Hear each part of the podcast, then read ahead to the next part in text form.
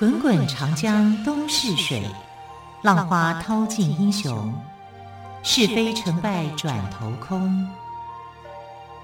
古今多少事，都付笑谈中。陪你说历史，汪培制作主持。欢迎朋友们收听今天的《陪你说历史》节目，我是汪培。同样再次为朋友们邀请到历史专栏作家于远炫老师来到我们节目当中。老师好，主持人好，听众朋友大家好。老师今天谈的这个这只狗 是我觉得很喜欢的狗哦，因为它真的长相很特别。你说它漂亮呢，又不是特别的漂亮，我只能说它很有特色，就是北京狗，我们说的哈巴狗。对。我们在这一周里面呢，其实曾经提到过北京狗的身世。对啊，就是说它是从东罗马帝国过来的嘛。对对对，它不是直接从东罗马帝国过来，中间辗转，中间辗转，因为它是传到高昌国啊，在唐中宗的时候呢，就传进了这个中国，开始有了这个呃哈巴狗。当时不叫哈巴哈巴狗，叫福林狗。福林狗，福就是清风吹拂的拂，嗯、临就是草字边在一个树林的林。嗯、那福林呢，就是东罗马帝国，也就是唐朝的时候所称的大秦帝国。哦，你看我们这外来狗，那外外来狗，而且从这么远的地方哎、欸，对啊，外来狗后来就本土化，因为不断的演变，不断的演变嘛。但它它始终是窝子啊，就是小型犬啊，就当时叫康国窝子。康国窝子后来就变成了我们的北京狗，或者我们说的哈巴狗。哈巴狗啊，很可爱，非常的特殊，而且进入了唐朝的世界，在各种图画里面，尤其你可以看到，就是那些侍女，侍女就是美丽的穿着唐装的女生，拿着这个斗狗棒去。斗狗不是打狗啊，打狗打狗棒是丐帮，丐帮那不黄蓉吗？洪七公拿天下无狗，对啊，那丐帮干嘛要打狗啊？对啊，真是的啊，是看到狗好欺负吗？还是这些流浪狗就是他就要去驱赶流浪狗嘛？啊，不是啦，对对，不是这个意思。对啊，所以我们在想啊，就是。不要让狗流浪了，让它有一个家，家它可以陪伴你，它就是陪伴犬嘛，啊，可以让你的这个心灵是可以得到抒发的，嗯、啊，所以我觉得有毛小孩陪伴是很幸福的一件事情。可是你要照顾它，嗯，啊，你不要到了一段就说，哎呀，我不养了，啊，我就把它丢到。这个别的地方，我真的是要无比的耐心。像我一个朋友养一只狗哦，他、嗯、是训练这个这只狗狗要在外面尿尿，这、嗯、长久下来习惯了，这个狗狗在家都不会尿，它不可能不尿啊。所以我朋友他又是上在百货公司上班，他下班回家都蛮晚了，然后呢，我下班之后再带狗狗去尿尿，然后。有时候寒流来了，好冷，狗狗一直不尿。他说他快，他都快跪下来说：“求你尿个鬼地吧，我要回家睡觉了。”可是虽然给他这么样的呃一些有偶尔带来给他的烦恼，可是还是如此的爱他。对，就是狗也会让人家造成烦恼啦，猫狗都是一样的，对，因为他们的世界里面的观念可能跟我们是不一样的啊。然后你可能就。需要付出更多的爱心跟耐心去看。嗯、那我们今天这一集哦，来谈的是这个呃北京狗啊，已经预告了嘛哈。然后呃这周里面呢，如果说从唐朝开始，唐中宗一直传北京狗，一直都是中国人所喜爱的狗。可是这个就是因为它是小型犬，所以小型犬呢多半来讲会喜欢这个小型犬的，应该都是这个后宫的女子。皇室里面啊，或者一些贵族家庭里面啊，还可以抱在手上嘛，啊，这样啊是觉得它是很可爱的。好，可是对这个宫廷来说呢，哈，整个满清的一个时代，它的皇宫里面啊，流行的还是这个比较大型、中大型的犬，哈，叫做细犬。那这个细犬可是来自很多的地方。那像康熙皇帝最喜欢的就是河北细犬。啊，河北这边所产的这个细犬，细犬有很多各地都有细犬。那这个细犬为什么说，哎，满清的皇帝们都喜欢呢？当然，他们的传统里面，它是游猎民族嘛。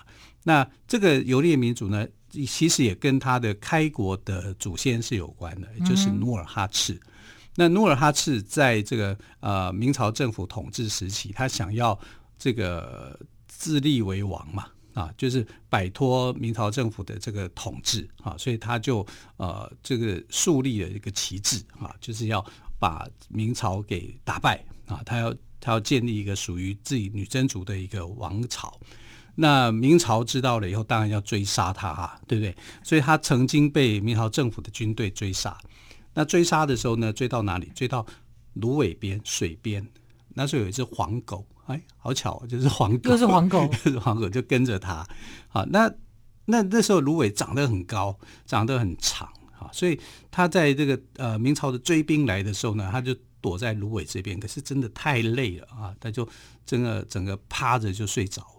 那趴着睡着了以后呢，就是那个追兵过来，因为芦苇很长，所以追兵一看，哎，看不到，看不到以后就离开了，就走了。离开的时候就就是放一把火，就是不想让你活着，放一把火要让要要让他就是要置他于死地啊，还放火啊？是啊，放火啊。然后那只小黄狗，好，就一直跟在努尔哈赤旁边。啊，而且因为放狗的关系，所以他跳下去，跳下水里面，啊，然后就把自己的身体，应该是放火的关系吧？放火关系，然后他就跳到水里面去，把身体沾湿，沾湿以后呢，就凑到这个努尔哈赤这边身边，对对对，让他不会被火波及，啊，当然还有一点水分，还有一些氧气，这样啊，然后那狗狗好聪明哦，很聪明啊，好，那这样就这样子来回做了好几趟，然后把努尔哈赤，努尔哈赤还清醒了。但这个狗儿后来就死掉了。天哪！为什么狗狗跟努尔哈赤不可以两个人一起活？天命吧，啊，这是它属于它的天命嘛。所以努尔哈赤后来就觉得是这只狗救了他，救了他。那从此以后呢，就有一条祖训，清朝的祖训，不可以吃狗肉，不可以欺负狗。对。然后，所以后来我们不是讲说这个雍正皇帝。呃，在这个即位以后，不是把他的兄弟叫呃呃阿阿奇那，对不对？对对。然后很多人就说阿奇那是狗的意思，但其实呢，满清人对狗是非常尊敬、尊敬跟喜欢的，所以他们不会骂人说你猪啊，你狗啊，嗯、这种话他们不会说啊。但因为狗在他们的意象里面是很尊贵的，因为救了清太祖努尔哈赤一命。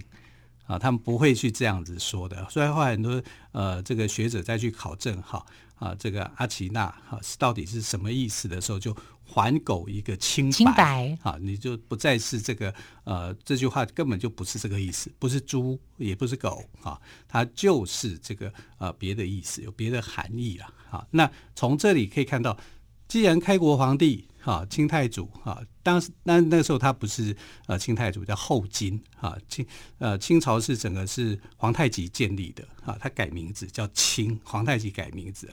那从皇太极开始，从努尔哈赤、皇太极，他们都一路这些帝王都很爱狗，因为打猎嘛，啊，是带着猎狗啊。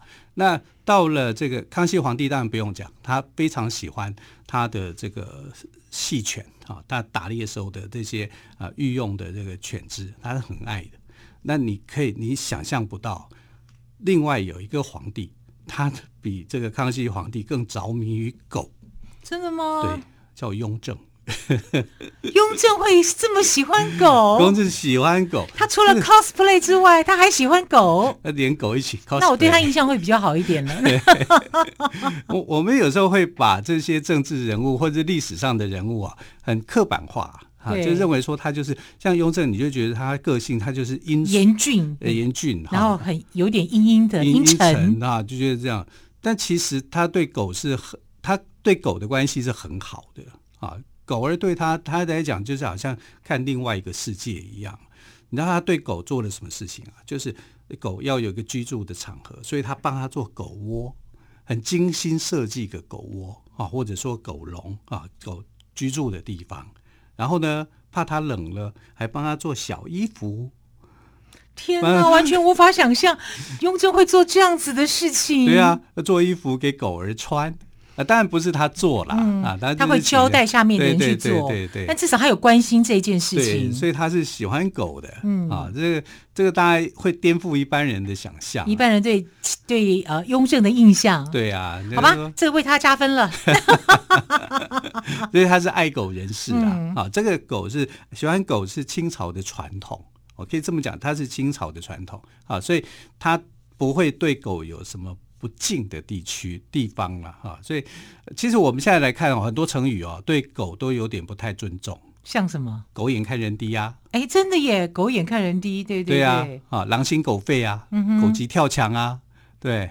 呃，那为什么都是负面的呀？对，因为你会觉得说，这好像这些狗哈都被人家豢养啊，豢养的狗，然后都会好像就是仗着主人的权势，对不对？所以我们讲说走狗嘛，对不对？这个谁的走狗？狗仗人势，对，狗仗人势。但其实是狗，就是跟所有的人都可以亲近的啊。只是我们用这些成语啊，负面成语啊，就把狗的那种特质，真正的那种特质啊，给忘了。啊，我们骂的其实都是那些阴险的小人。但狗用狗来做比喻，但这些比喻我觉得其实也会伤害到狗。是，对。好，更多有关于可爱狗狗的故事哦，我们先休息一下，稍后再继续，请于远炫老师来帮我们做补充。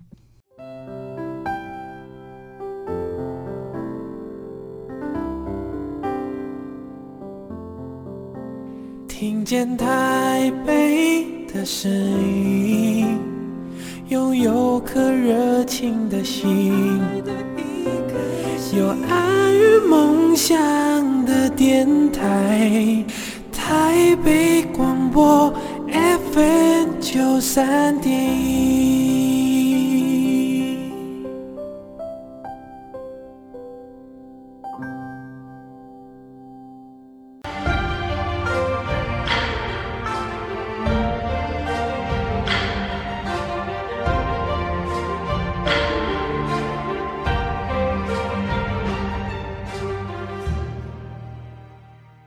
说历史节目，我是汪培。今天特别来宾，历史专栏作家于远炫老师跟我们谈到了狗狗哦。我们这周谈到的都是狗。那么今天呢，老师在歌曲之前呢，特别谈到，原来清朝的雍正皇帝也是这么样的爱狗，他竟然呢还会怕狗狗冷了，帮他做小衣服。这个跟我们在传统对这个雍正的印象哦，真的是完全不一样。对，而且雍正呢，不是不单是自己 cosplay 之外哦。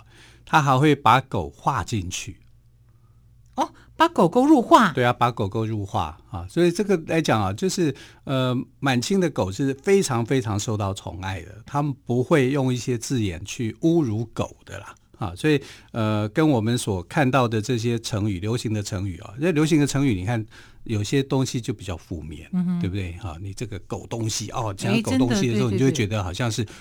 很自尊，自尊心就会很受伤。对，你这么就可以把我当做狗呢？嗯哼。但是想想看，狗其实很幸福哎。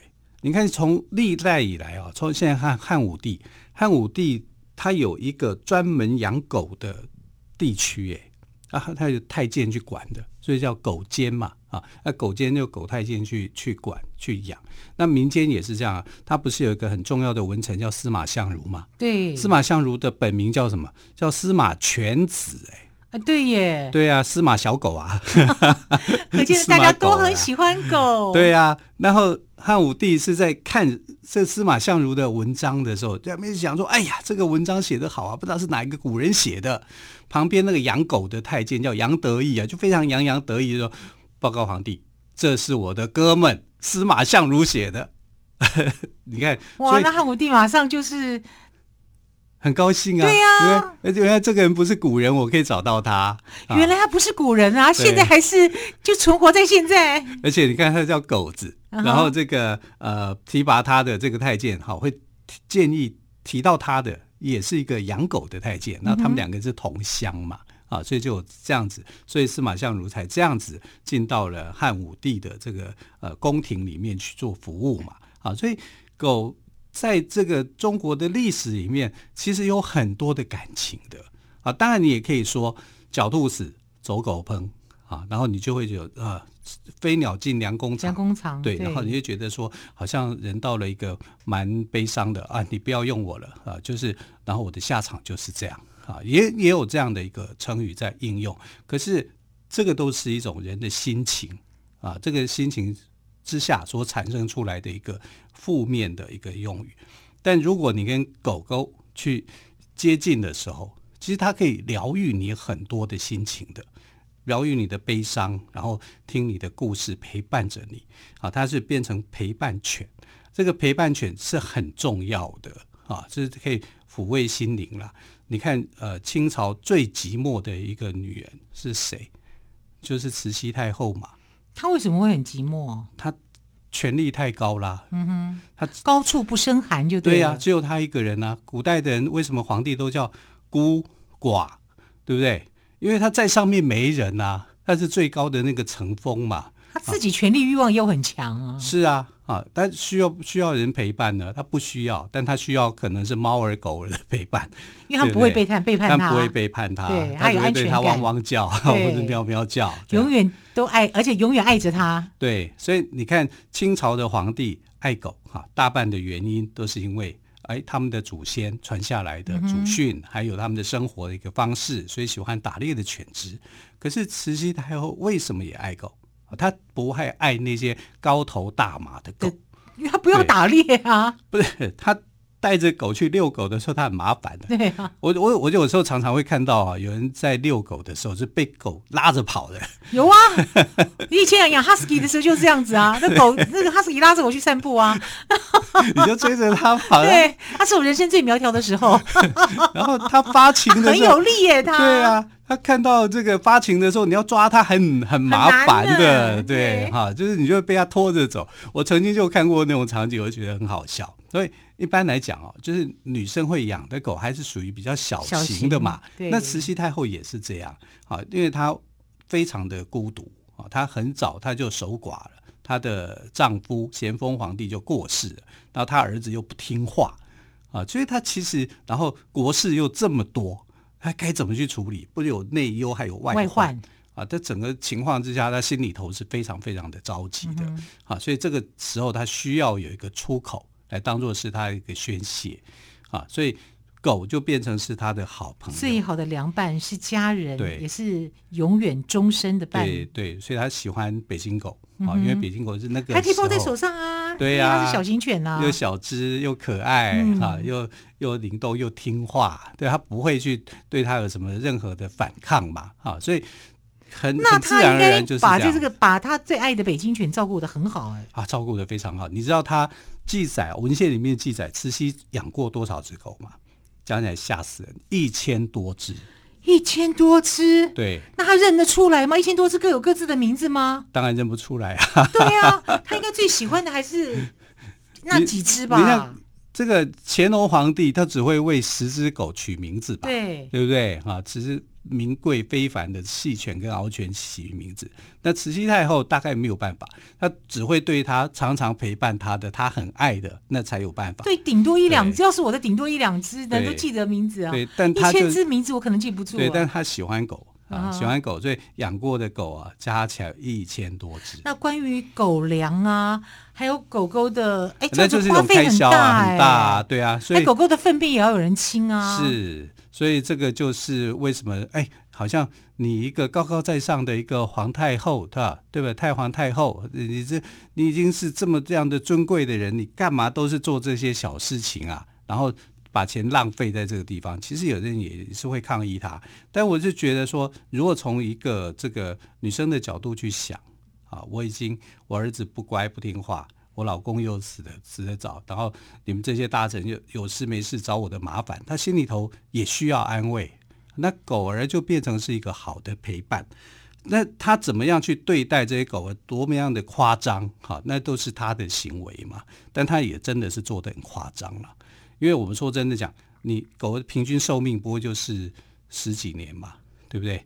然后你养一千多只狗做什么？对呀、啊，太多了。对不对？花费的粮食，那然后人不比它重要嘛？嗯、其实你只要有亲近的几只狗啊，就，就够了，就也就够了。而且当时慈禧那个时代，当时人民过得很清苦哎。对，那一千多只狗当中呢，当然不可能每只狗它都。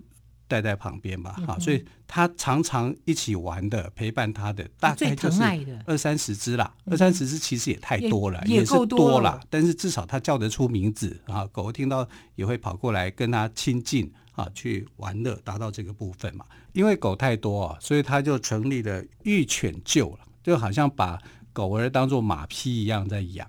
那厩是这个专门养马的地方嘛，马厩，它就变成犬厩。就是狗狗住的地方。对对，那可以照顾狗狗。对，那明朝也有一个猫儿房嘛。对，猫房，猫儿房跟这个御犬厩就形成了明朝跟清朝两个宠物的专区啊，特别专区。那这个御犬厩有什么特殊的地方？既然狗那么多，你就要有人管理。那这管理说真的讲，非常的夸张。它平均呢、啊，四个太监照顾一只狗。啊，会不会太夸张了？太夸张了！说真的讲啊，你就你说一千多只，不可能每次都这样照顾啦，应该就是他特别喜欢的那几只啊。那这样的你也要好动员好多太监，对呀，啊，一只狗就分配到四个太监在照顾。他们是不是还分早午晚班？早午晚睡前啊，就是你照顾不好那个老佛爷的狗，你就惨了，你小命就不见了啊，就会变成这样。因为慈禧太后很讲究排场。他连洗个澡用的毛巾也是要上百条，但是你可以知道说他照顾狗儿也是比照这样子哈，所以这个一个四个太监照顾一只狗，那狗儿呢就绝对就是北京狗。那其他的狗啊，大概很少看到啊，因为小型狗才是他喜欢的，就是这种康国窝子。哇，我很难以想象将近一千只的北京狗聚集在一起的盛况。哦，那真的很 壮观，很壮观。如果有拍下来的话，大概我们也拍不到了。现在有拍到有流流传下来的这个狗啊，就是他据说他心目中的第一名，因为我们看到的这个文献上面的第一名，那一只狗。特别漂亮，全身是棕色的长毛，棕色的哦，啊，然后是这个很标准的北京狗这个样子，哇，很漂亮，真的很漂亮，是吧？所以我那时候看到那个照片，那个照片也不知道是是不是当初他照顾的那一只啊，但是看到那个相同类似的照片的时候，我就觉得哇，真的好看，而且它名字还很特别，叫海龙，呃，海龙是他所取的，海龙王的海龙，对呀、啊。他就没有像乾隆皇那样，对，他就很直白了，就没有那种气势、文青的气氛那么重，对。啊，他取名字取的真的是不好，因为本来慈禧也没有什么，他的文化水平也没太高啊。因为虽然说他懂得汉文字、汉语，但没有那么精通了。啊，你知道他曾经写一个诏书给恭亲王奕欣，里面好多错字。没关系，又不是考试。好，在八国联军的时候攻进北京之后呢，有一个英国上校看见了京巴狗，就是北京狗，就忍不住就拿了五只当成战利品带回英国。这个时候才让欧洲人看见北京狗的模样哦，对，他们也觉得北京狗好可爱。因为这时候的欧洲已经看不到了这个过去的福林狗了，对，所以他们看到以后就啊，好漂亮，可爱哦。对，好，非常谢谢岳轩老师今天跟我们说，有一只叫海龙的北京狗是慈禧的最爱。那么更夸张的是，他宫廷里有一千多只狗，对，真的是一个盛况哦。好，非常谢谢岳轩老师喽，亲爱的朋友，我们就明天再会，拜拜。拜拜。